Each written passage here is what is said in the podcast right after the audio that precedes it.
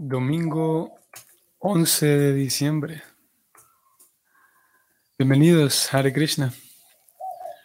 Tenemos para hoy el texto 14 en el capítulo 2 del segundo canto. Om Namo Bhagavate Vasudevaya. Om Namo Bhagavate Vasudevaya. Om Namo Bhagavate Vasudevaya.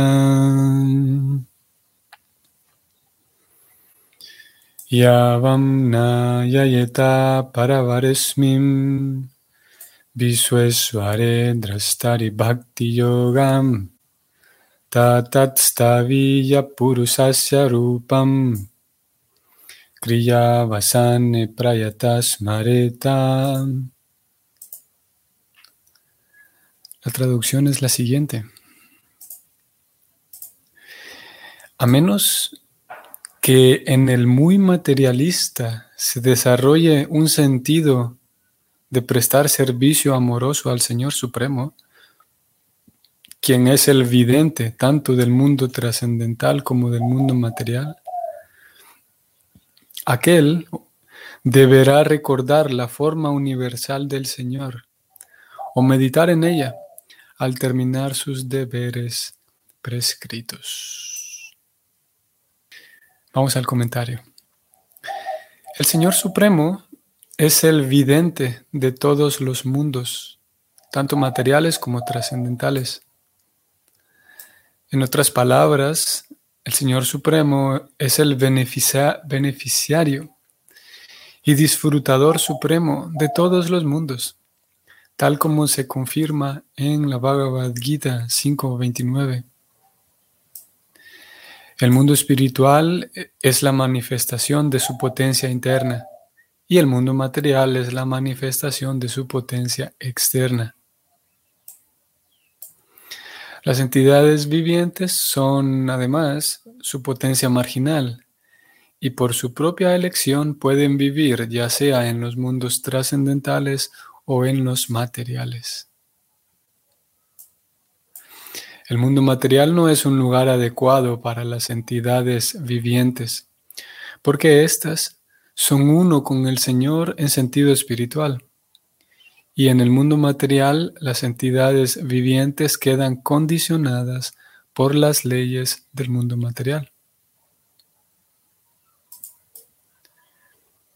El Señor quiere que todas las entidades vivientes, quienes son sus partes integrales, vivan con Él en el mundo trascendental.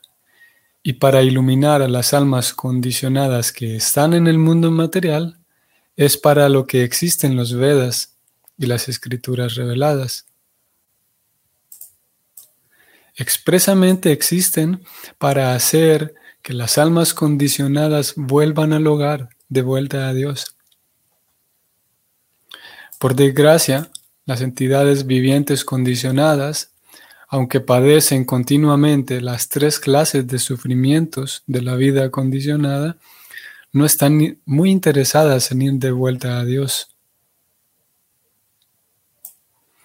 Ello se debe a su extraviado modo de vida, complicado por pecados y virtudes.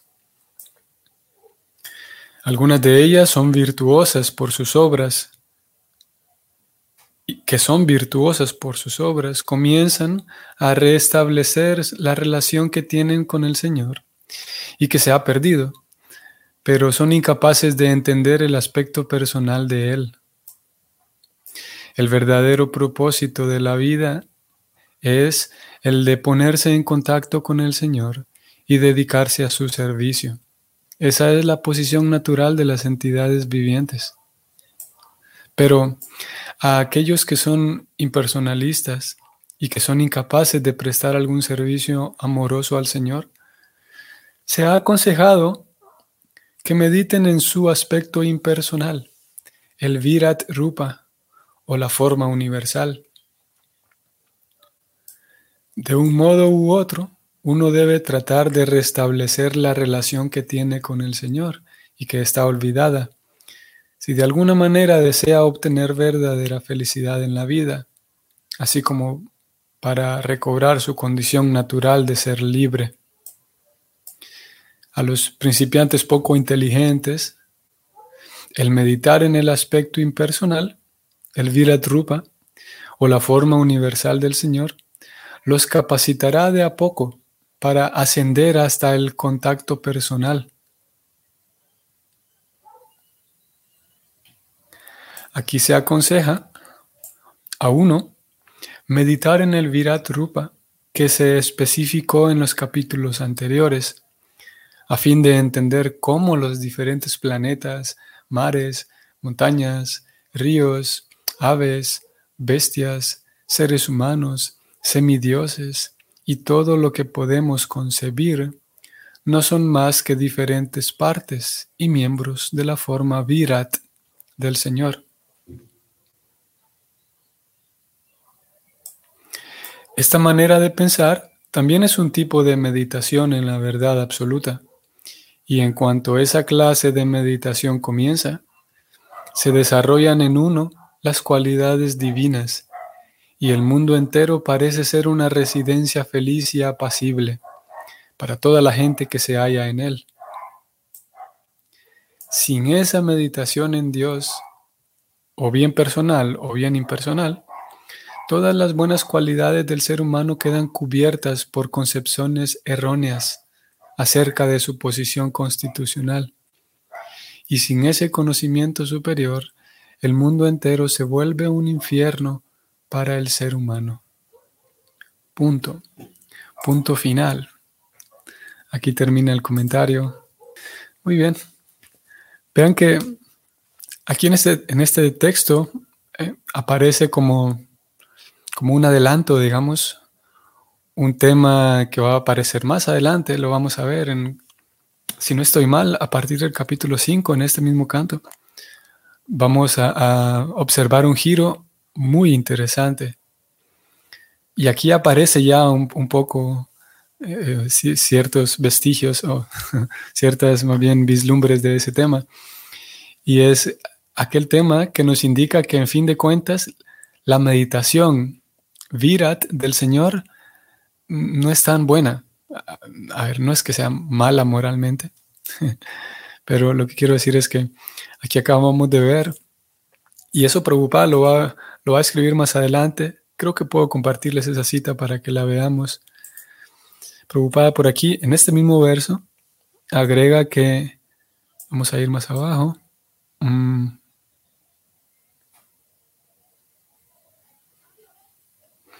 que esta meditación Virat, como leímos en el capítulo anterior, así es como se llama el Virat Rupa, ese Virat Rupa es la forma universal del Señor, ¿no? que ya leímos de ella en el capítulo 1. Y aquí entonces comienza a verse eso de que esa, esa manifestación Virat del Señor en realidad está dispuesta para los, aquellas personas que, tienen un cierto tipo de incapacidad. Voy a subrayarlo aquí y lo voy a ver. No es una incapacidad física. Estoy subrayándolo aquí y lo leo. A aquellos que son impersonalistas y que son incapaces de prestar algún servicio amoroso al Señor, para ellos se ha aconsejado meditar en el aspecto impersonal del Señor, el Viratrupa, la forma universal. Así que, si, si bien es verdad, vimos en el capítulo 1, un capítulo anterior a este, que Dios está presente en, todas las cosas que podemos concebir y que todo es una manifestación de su cuerpo trascendental, aún así, si ustedes recuerdan cómo se titula ese capítulo, el, título es El primer paso en la comprensión de Dios. Porque eso es únicamente eso, el primer paso en la comprensión de Dios, poder recordar que Dios está en todo y que yo estoy dentro de Dios. Pero el bhakti no busca, no es esa la finalidad del bhakti, llevarnos simplemente a observar a Dios en la naturaleza, porque de hecho, como acabamos de leerlo aquí, esa presentación esa descripción de Dios presente en la naturaleza a través de la naturaleza es igual al cuerpo de Dios, es únicamente, se presenta y se presta únicamente para quienes tienen esta incapacidad. La incapacidad de servir a Dios, de, sentir en su interior el deseo de servir a Dios. Quienes incluso puede ser que, puede ser incluso que no tengan la concepción misma de Dios o que quienes estén ciertamente de alguna manera distantes de Dios, se les presenta esta forma universal. Y después de esa meditación, después de, que la persona aprecie, escuche, reciba a través del oído y reciba con un buen corazón, con una mentalidad abierta, reciba esa información de que eh, vivimos en el cuerpo de Dios. Después de todo, de que ese concepto entre en el corazón y, y se cimente en el corazón, entonces la persona desarrollará como consecuencia natural un deseo de, conocer más, un deseo de acercarse más a Dios. Claro, porque lo que está ocurriendo ahí es que el alma está recibiendo información de su querido Señor, de Dios. Y mientras va absorbiendo más el concepto de que estoy en Dios, entonces el alma va despertando más el deseo de querer saber más de Él. Y así entonces Él va, va, acompañando ese alma a tal punto en el que el alma se ofrezca a sí misma como una ofrenda a Dios. Y antes de llegar al punto de ofrecerse a sí misma como una ofrenda a Dios, están los otros escalones de ofrecer cosas a Dios, ofrecer cosas muy valiosas a Dios, en fin. Pero el punto aquí es que esa forma, esa meditación virat, es una meditación inicial y es una meditación en el aspecto impersonal de Dios. Sigue siendo impersonal, a pesar de que se habló de los ojos y de los cabellos del Señor y las piernas que son las partes corporales de su cuerpo.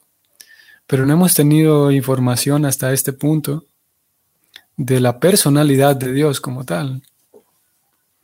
Claro que ustedes y yo conocemos de la personalidad de Dios porque en estas sesiones hablamos un poco de algunos incidentes, alguna, del carácter y la persona, la personalidad de Dios. Pero si alguien tomara el Bhagavatam y fuera leyendo esta progresión, no tendría de momento una información de la personalidad de Dios. Sería impersonal todavía la información que ha recibido, a pesar de que el capítulo anterior habló de las diferentes partes del cuerpo del Señor. Y como decía, es un giro interesante porque si bien es verdad, saliendo del capítulo 1 podríamos, y, nos motiva a eso, a que observemos todo y recordemos siempre a Dios, más adelante entonces nos viene a decir que esa meditación en realidad es impersonal y que, en fin de cuentas, el asunto consiste en dedicarse al servicio del Señor. Voy a subrayarlo, voy a bajar un poquito más aquí y voy a subrayarlo, lo leo. Para los principiantes poco inteligentes, el meditar en este aspecto impersonal la forma universal virat del Señor, eso los capacitará de a poco para ascender hasta el contacto personal. Ahí está. Así que esa meditación virat es para los principiantes poco inteligentes. Y haciendo un eh, uso de la introspección, del auto, a la autoobservación de la cual hemos venido hablando estos días, uno pudiera determinar si, soy un, principiante poco inteligente o no. Y es muy posible que, no, indudablemente somos principiantes. Y poco inteligentes ya queda a, la tarea de cada quien descubrirlo. Si somos principiantes poco inteligentes, no pasa nada con eso. Es necesario, de hecho, que seamos sinceros y que y que podamos determinar eso en nosotros, para entonces saber que es necesaria esa meditación, esa meditación del aspecto impersonal universal del Señor. Para, para nosotros o para eso es que está puesta esa información. Para que eventualmente entonces uno pueda ascender, subrayo y leo aquí, uno pueda ascender hasta el contacto personal. Y vean qué interesante, voy a retroceder un momento al capítulo anterior, justamente hacia el final, veces ustedes recordarán. Por un lado tenemos el aspecto eh, impersonal de Dios, con los ojos que son el sol y la luna, los cabellos que son las nubes, los vellos de su cuerpo que son los árboles, los ríos son las venas, la descripción eh, universal. Y por otro lado, estoy aquí, ustedes están viendo en la pantalla el verso anterior, el, del día de ayer, el 13, en donde Prabhupada habló del Archanan, tal vez ustedes lo recuerden. Y ese Archanan es otra meditación de Dios, solo que en este caso ya no es una forma universal, sino que es una forma particular, una deidad, una estatua incluso, puede ser una estatua, una pintura, instalada en un templo. Y en este caso el archana, eh, em, a diferencia de la forma universal que es un poco más difusa, digamos, claro que eh, es más difusa porque, sí, yo veo para todos lados y no es que yo lo que veo es el sol, no miro ahí el, no miro, no miro como que si eso fuera un ojo, pero ya me acaba de decir que esos son los ojos del Señor. Cuando veo las nubes, veo nubes, no miro los cabellos del Señor. En ese sentido es más difuso, pero es más omnipresente, podemos decir, porque está en todos lados la manifestación. Ahora, Archanam, que estoy aquí, Archana se refiere a eh, la deidad, una deidad en particular instalada en el templo o en la casa. Y y ese archanam es eso, una pintura o una estatuilla que tiene, sí, cuando yo veo, pongo mis ojos sobre ese archana, sí estoy viendo unos ojitos, sí tiene ojos pintados o, tallados, sí tiene cabello, sí tiene manos, sí tiene piernas, sí tiene cintura, muslos, todo, pies. Y ese archanam, si los comparamos las dos formas, la forma universal con la forma archanam, a algunas personas, esto es muy interesante, a algunas personas les va a parecer más impactante y por lo tanto más espiritual la forma universal. ¿Por qué? Porque es universal, porque está en todos lados, porque a donde sea que yo vaya puedo meditar en ella y puedo ir a un campo y estar en, contacto con la forma universal, puedo ir al río, puedo ir a donde sea. Y alguien podría concluir que eso es más espiritual. En cambio, la Archanam, una deidad en un templo, eso me da la impresión como si es algo religioso. Alguien podría decir eso, que la forma de una deidad en un templo, eso es más bien algo religioso, pero la forma universal, eso sí es espiritual, universal para todos. Pero lo cierto es que el Bhakti opina diferente. Esto, como dije, es muy interesante y muy relevante, porque el Bhakti opina diferente. Justamente en la parte final del texto de ayer, voy a subrayarla para que lo leamos nuevamente, Prabhupada escribe cómo en realidad el Archanam, por ser ya una manifestación personal y por tener ojos y cara y todo lo demás, ya es un contacto personal. Y por ser un contacto personal, estamos hablando de un alma que ya tiene la necesidad, sabe que Dios es una persona y tiene la necesidad de, entrar en una, en una relación un poquito más personal. Y por lo tanto, porque tiene esa necesidad, entonces su contacto y su servicio al Archanam es mucho más espiritual que simplemente la observación de la forma universal. Porque en el servicio al Archanam, la persona ofrece una flor sabiendo que Dios la va, la va a aceptar, ofrece agua, ofrece sus frutas, ofrece un florero, ofrece incienso, ofrece un canto, y todo lo que ofrece el Vaishnava se le ofrece a ese archana, a esa forma, a esa deidad, en el templo o en la casa. Y el Vaishnava, el devoto o la devota, sabe que le está cantando a Dios y Dios me está escuchando con esos oídos que tiene tallados o pintados. Y porque el devoto sabe lo que está ocurriendo ahí, que esa deidad eh, es, una, es una encarnación de Dios. Hoy, no vamos a, a, eh, internarnos tanto en el tema de Archanam, pero en algunas ocasiones Prabhupada describe que es de hecho una encarnación de Dios. Entonces el devoto sabe, o la devota sabe que le estoy cantando a Dios y él me está escuchando. Y es un contacto personal. Voy a leer entonces esta última línea que Prabhupada escribe aquí. A los impersonalistas y a los nihilistas, se les recomienda, pues, meditar en la forma universal del Señor, mientras que a los devotos se les recomienda meditar en la adoración de la deidad que se lleva a cabo en el templo. Debido a que los impersonalistas y a los nihilistas, ellos no están suficientemente purificados en sus actividades espirituales, el archana no es para ellos.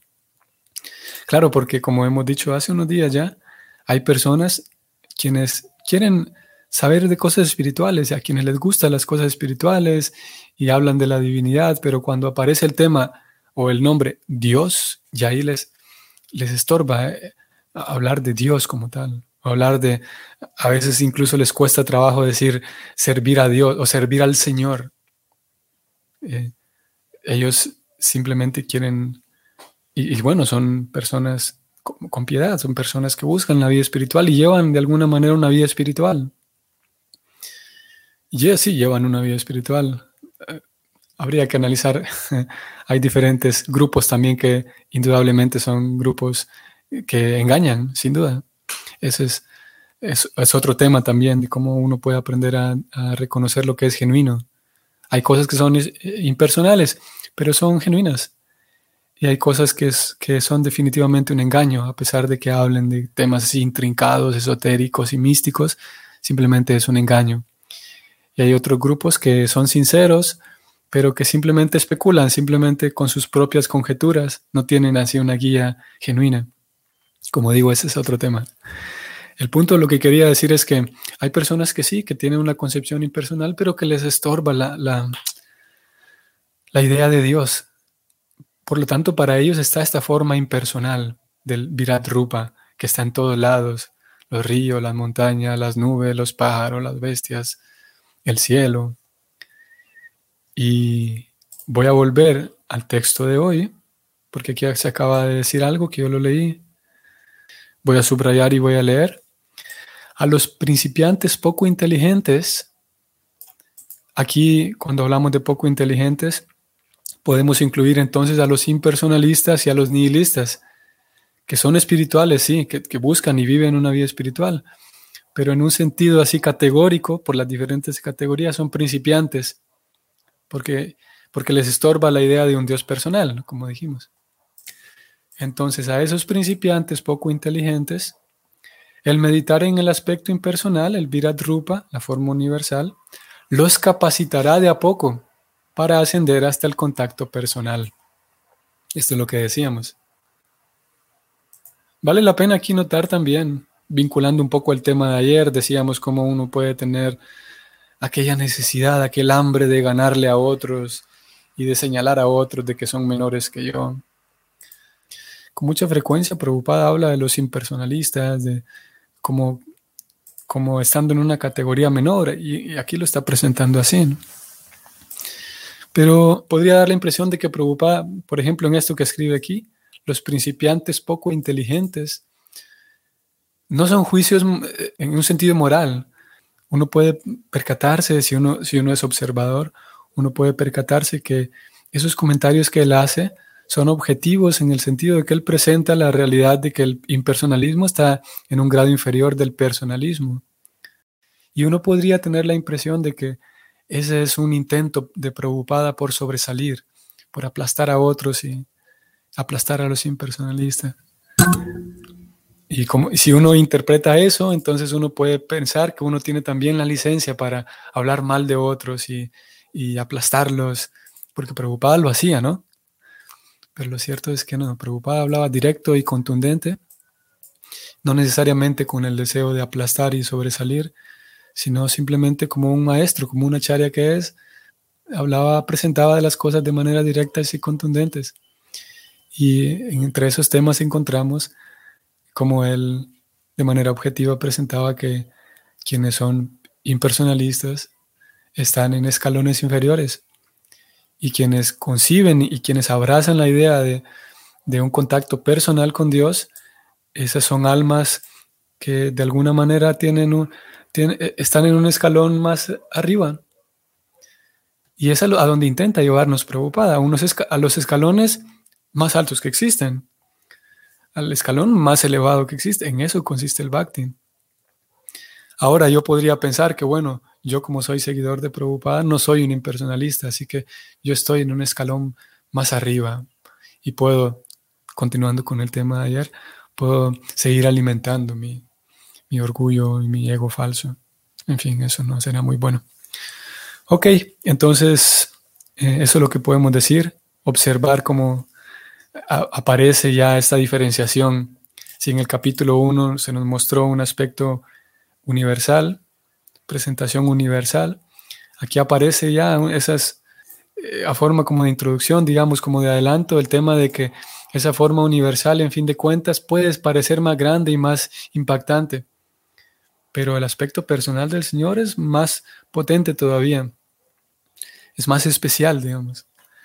Y cuando hablamos del aspecto personal, el contacto personal con el Señor, eso incluye indudablemente la forma archana, la forma de la deidad en el templo y en la casa, a pesar de que a algunos les pueda parecer menos importante. A alguien le puede parecer que eso solamente es religión porque tienen un altar en un templo.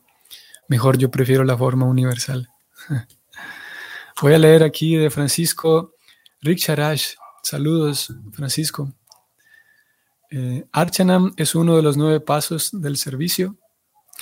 Sí, Archanam se, toma o se escribe como, como los nueve, uno de los nueve pasos del servicio. Tenemos Kirtanam, tenemos Bandanam, tenemos Saravanam, tenemos Archanam. Técnicamente Archanam significa una, la deidad, pero en esta lista de nueve eh, actividades de servicio devocional, nueve formas de servir a Krishna, eh, Archanam se refiere a servicio a la deidad. Tener un altar en casa, asistir al templo para tener un contacto personal con la deidad. Ofrecer guirnaldas, costurar una guirnalda para el Señor. Incluso si yo tengo un cuadro, puedo costurar una guirnalda y colgarla de las dos esquinitas del cuadro y meditar en que estoy ofreciendo mi guirnalda al Señor, cocinar para el Señor. Todo eso em, entra ahí en Archanam un servicio personal para el Señor. Tal vez en algún momento pienso que podemos hablar de cómo funciona, por ejemplo, el servicio a la deidad en el templo, cómo funciona ciertos horarios, los cambios de ropa, las ofrendas de alimentos, todo ese tipo de cosas. Pienso que vamos a hablar de eso, que sería interesante. Así que Archanam sí, es el contacto personal y es una de las nueve formas de servicio devocional. Saludos, Francisco. ¿Quién más? Liliana Urbina. Saludos Liliana. Muchas gracias por su misericordia. bueno, yo no diría que mi misericordia. Eh, más bien yo me acerco a esta lectura del Bhagavatam buscando la gracia del Señor. Eh, bueno, aprecio sus palabras y, aprecio su, sus bonitas palabras, Liliana Urbina. Y creo que comprendo lo que usted quiere decir. En mi caso no, no me siento aquí, no me vengo a sentar todos los días pensando que voy a distribuir mi misericordia. sino más bien para mí es una actividad necesaria. Me acerco a la lectura del Bhagavatam buscando la gracia del Señor, la misericordia del Señor. Y comparto estas lecturas con todos porque a algunos les gusta y les puede servir y les parece relevante y, y a algunos les motiva y a algunos les inspira. Y es genial porque puedo servir a tantos Vaishnavas de esta forma, pero lo hago buscando la misericordia del Señor también y en aquellos momentos en los que ustedes sienten que esto es inspirador y beneficioso y por lo tanto me, me envían sus buenos deseos, me envían sus bendiciones, eso es una enorme ganancia para mí. Así que todo es la misericordia del Señor. Que tengan entonces un bonito día. Hoy es domingo, ya el de los últimos domingos de este año. De hecho, Sí, tenemos domingo 11, domingo 18 y domingo 25. Estamos ya casi en los últimos domingos de este año. Un bonito día en familia para algunos. Yo sé que para algunos es día de familia, ¿no? El domingo. Y si el Señor lo permite, entonces seguimos mañana. Saludos a todos. Hare Krishna.